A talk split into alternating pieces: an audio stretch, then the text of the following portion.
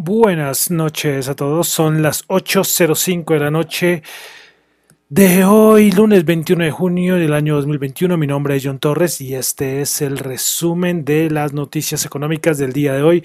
Quiero saludar a los que me están escuchando en vivo en Radio Dato Economía, los que escuchan el podcast en Spotify, en Apple Podcast, YouTube, bueno, en todas las plataformas donde me encuentren.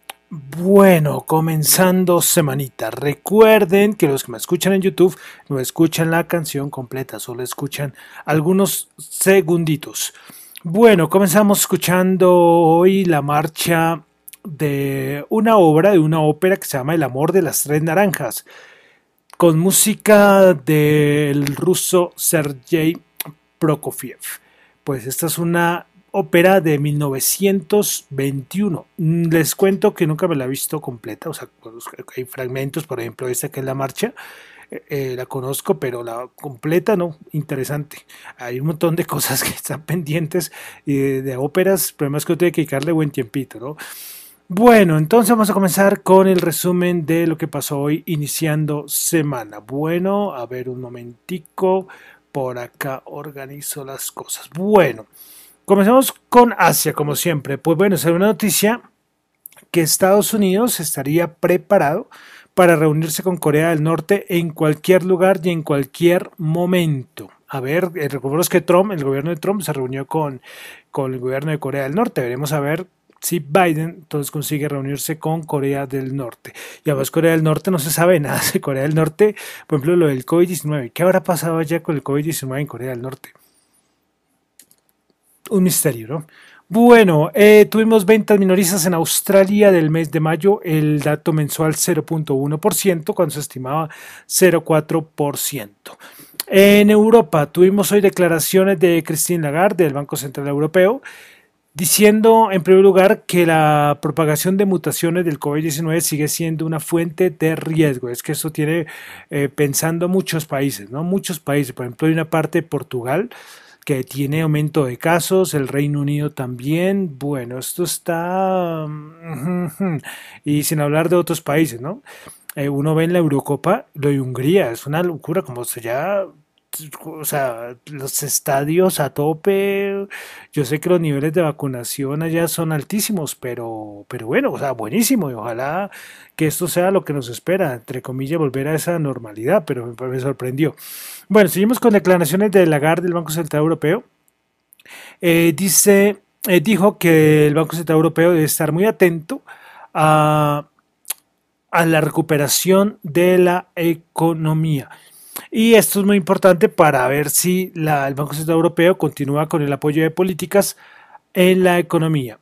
Bueno, también habló sobre el euro digital. Dicen que julio 14 se va, va a haber una reunión o va a haber algún informe sobre el euro digital.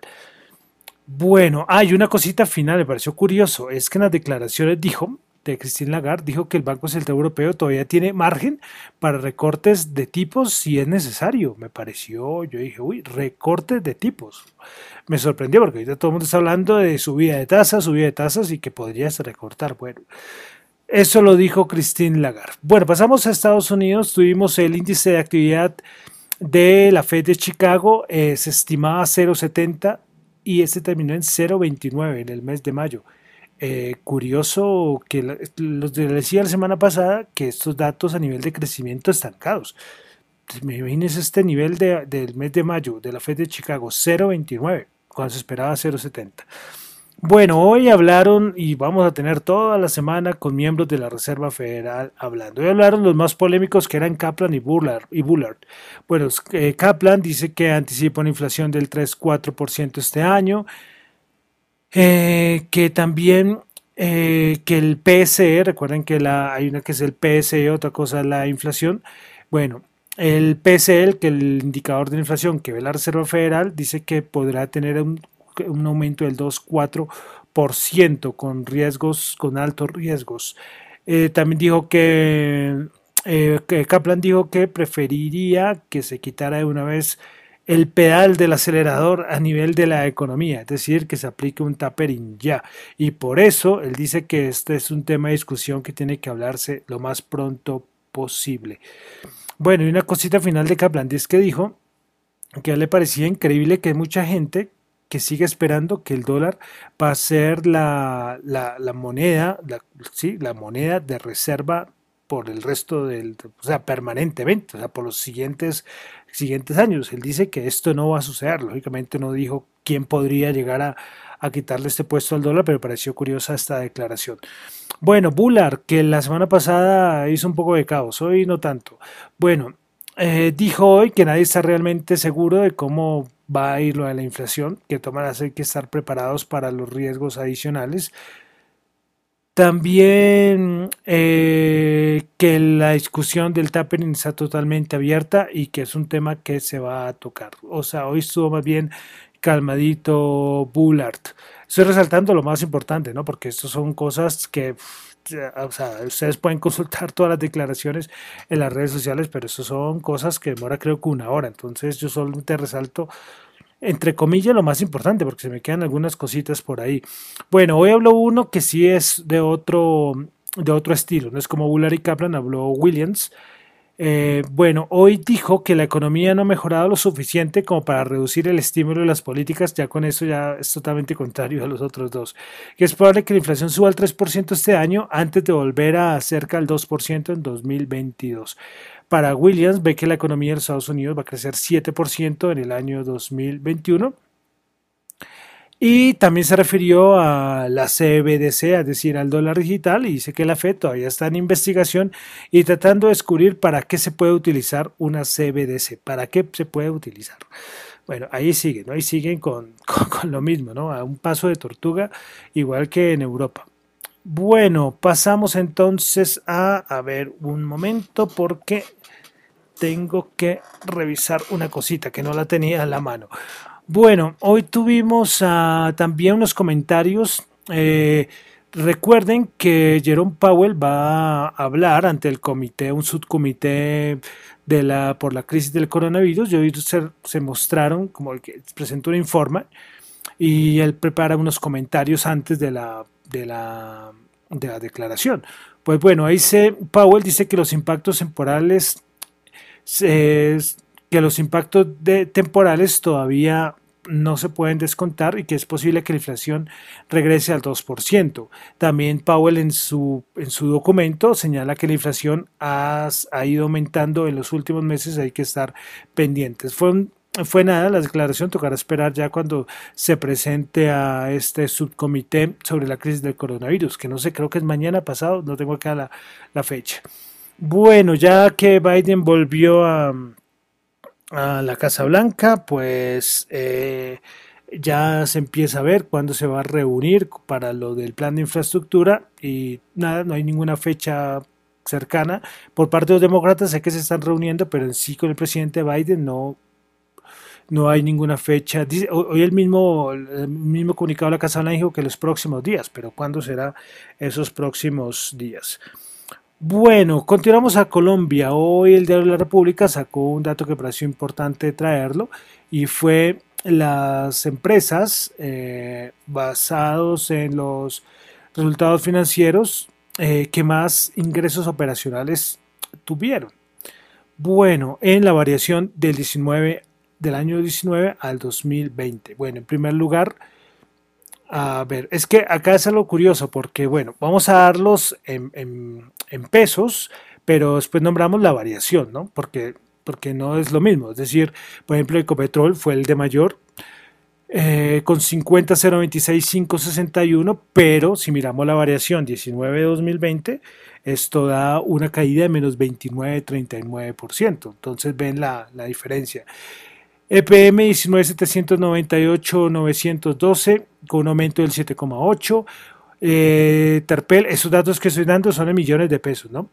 Terpel 16,389,627, bajó el 27%. Cuarto lugar, Almacenes Éxito 15,735,839, subió el 2,9%. Y el grupo 5, el puesto quinto, Grupo Argos 13,990,523, con una disminución de 16,72. Ahí lo puede resultar el, el, el la República, ahí creo que están, creo que están más de 30, eso sí estoy seguro. Bueno. Continuamos porque tuvimos la encuesta de opinión financiera. A ver, bueno, entonces tuvimos la encuesta de opinión financiera que nos muestra Fe Desarrollo para el mes de junio. Expectativas de crecimiento económico. Dos, en mayo era el 5,3%, subió al 5,5%. Respecto al 2021, para el 2022 se mantuvo en 3,8%. Respecto al segundo trimestre de 2021, en mayo era el 10,50 y subió al 11,5%.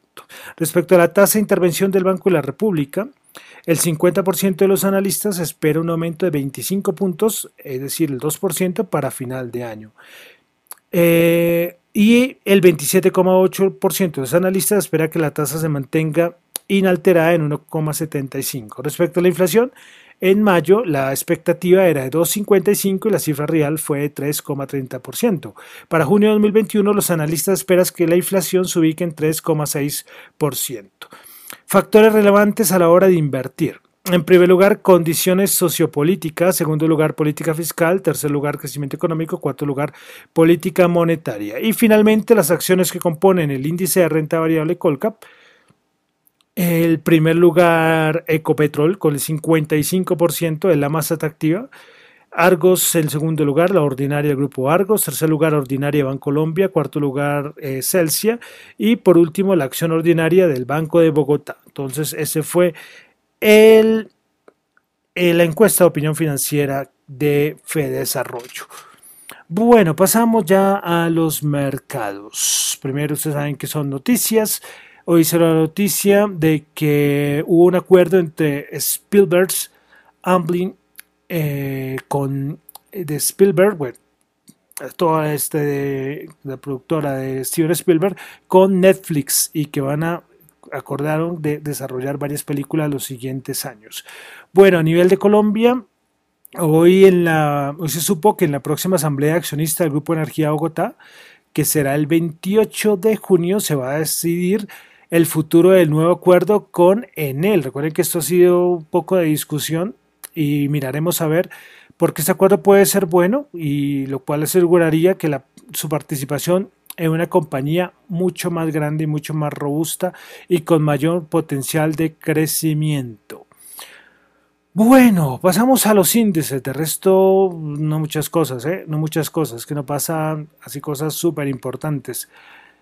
Eh, ¿Qué pasó hoy? Los índices eh, ayer, cuando abrieron los futuros, bajaditas importantes, soportes importantes y después rebotó, rebotó con fuerza. Algo que me está causando intriga y es lo de la rentabilidad de los bonos. Recuerden que la estábamos viendo que por expectativas de inflación y, bueno, y todo esto, pues eh, va para el otro lado las rentabilidades. Ahorita está en 1.47 eh, los bonos nos están queriendo decir algo, ¿eh? porque yo solo me estoy diciendo el bono de 10 años, pero los otros bonos, sea a más corto plazo, nos están tratando de decir algo los bonos. ¿eh? Eh, después les digo, yo por ahí tengo algunas hipótesis, he estado leyendo, pero, pero sí, porque eso tendría sentido, porque todo el mundo dice que la inflación y todo, y las rentabilidades no podrían bajar, eso es un gran, un gran medidor, pero los bonos, la rentabilidad de los bonos está tratando de decir algo. Bueno, y por otro lado, entonces, como decía, los índices rebotando, eh, la bajada del viernes fue importante y rebotaron en soportes eh, importantes, especialmente el SP500. Pues bueno, el Nasdaq 100, el Nasdaq 100 el día de hoy, pues subió 87.06%, 14.137. Principal ganadora es Moderna, 4.5%, Rose Stores 3.6% y Marriott 2.9% principales perdedoras, Pinduoduo menos 3,4, Links menos 3,3 y Splunk menos 2,7%. Pasamos ahora al SP500. Pues el SP500 subió 58 puntos, 1,4%, 4.224. Principales ganadoras del día, el SP500, Apple Corporation 7,3, Hess Corporation 7,1 y EOC Research 7,1%. Principales perdedoras, C-Links menos 3,3, AMD menos 2,4 y Biogen menos 1,9%. Vamos al Dow Jones que hoy subió 586 puntos, 1,7%, 33.876. Principales ganadoras, una cosita. Recuerda que la vez pasada todos los 30 componentes del Dow Jones terminaron en rojo, pues hoy todos terminaron en verde. Los que más subieron fueron American Express 4,2%, Boeing 3,3% y Chevron 2,9%. Principales perdedoras, Ninguna, como les decía, todas en verde y las que menos subieron fue Meranco con 0.18, Intel 0.36 y, Am y Amgen Inc. 0.6%. Bolsa de Valor de Colombia, el MSCI Colca bajó 10 puntos, menos 0.8%, 1.246. Principales ganadoras del día, Grupo Val 4.2%, Preferencial Semargos 3.9% y Ecopetrol 2.6%.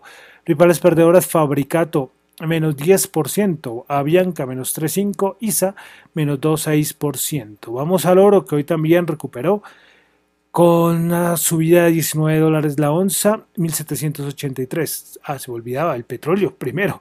WTI 73 subió 1,6, Brent 74,8 subió 1,7. Bitcoin, Bitcoin, que ha dado mucho que hablar las últimas horas. Yo les dije, a ver, ¿qué va a pasar con las criptomonedas este fin de semana? Y pues mire, Bitcoin 31.503, otra vez acercándose a su soporte de los 30.000, bajó 4.128. Vamos a revisar en este momento cuánto está el Bitcoin. El Bitcoin está en 32.683. Eh, bueno, ¿qué ha pasado con el, con el Bitcoin? Pues bueno, eh, China sigue dándole con todo al Bitcoin. El fin de semana el Banco Central de China dijo que los bancos y las empresas de pago no deben prestar ningún servicio, incluyendo abrir cuentas, registro, transacciones, compensaciones y liquidaciones de especulaciones relacionadas a las criptomonedas. Y la última región que quedaba de mineros, eh, porque ya todo China ya prohibieron minería, pues había una región, creo que quedaba al sur de China y ya nada, también, que tienen que retirarse entonces, bueno, a punta de malas noticias de China, pues está empujando también el precio hacia abajo. Veremos a ver, veremos a ver si soporta los 30 mil, todas las malas noticias y no rompe los 30 mil. Curioso. Veremos a ver, porque todo el mundo está esperando los 30 mil y que ya para abajo, ahí lo espera, 25 mil, 20 mil, 21 mil, bueno, por toda esa zona. Pero sigue ahí, ahorita acabamos de leer 32 mil. Entonces sigue China con toda su persecución al Bitcoin. ¿Por qué? Bueno, eh, hay algo que tiene, algo que tiene muy lógica, mucha lógica y es que ellos tienen su CBDC, su yuan digital, ellos no quieren que tengan ninguna, ninguna rivalidad, ninguna, ninguna, que ellos sea lo que tiene que mandar y tiene que establecerse allá, nada más, nada más. Yo creo que también hay alguna relación, hay alguna relación. Listo, bueno, y para terminar, dólar tasa relativa al mercado en Colombia para el día de mañana, 3.759, subió 5 pesitos. Bueno, con eso terminamos por el día de hoy. El resumen de las noticias económicas, recuerden que esto no es ninguna recomendación de inversión, esto es solamente opiniones personales. Mi nombre es John Torres, me encuentran en Twitter en la cuenta arroba John Chu y en la cuenta arroba Dato Economía. Muchísimas gracias.